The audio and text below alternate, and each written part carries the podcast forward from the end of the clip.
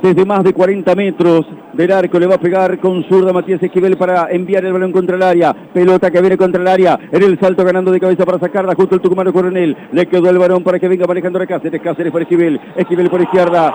Y el árbitro del partido le pone término al encuentro clavado a los 49.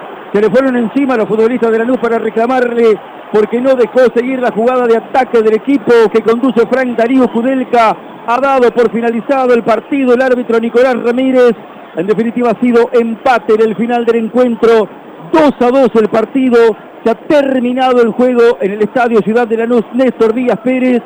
Y Banfield ha logrado sumar un punto importante para aumentar la diferencia respecto de Huracán, para no perder un clásico en un contexto que le venía por demás desfavorable, planteado antes del inicio del encuentro, y estuvo dos veces en ventaja Banfield y quiso ganarlo con sus posibilidades, con sus limitaciones, con su parvedad de recursos, pero con una intención positiva de querer ganar el clásico. La mala fortuna no se lo permitió porque el gol del empate, del segundo empate de la NU fue producto del azar, fue producto de la contingencia, de la casualidad.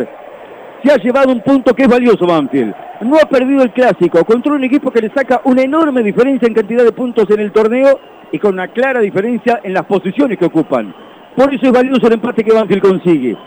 Y decimos que Banfield pudo haberse llevado algo más.